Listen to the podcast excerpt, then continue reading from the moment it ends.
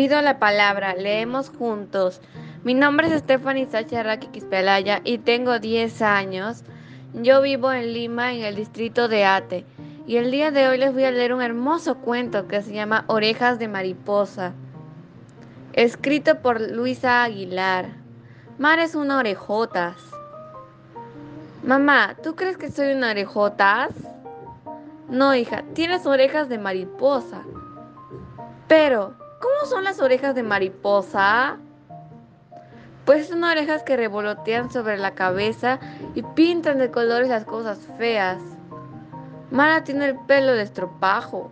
No, mi pelo es como el césped recién cortado. Mara va vestida con un mantel. No, llevo un vestido a cuadros para jugar ajedrez. Mara tiene un calcetín roto. No, lo que ocurre es que tengo un dedo curioso. Mara calza zapatos viejos. No, es que son unos zapatos viajeros.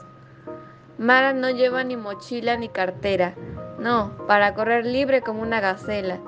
Mara siempre lee libros usados. No, mis manos los han acariciado. A Mara le rugen las tripas. No, es que tengo una orquesta en la barriga.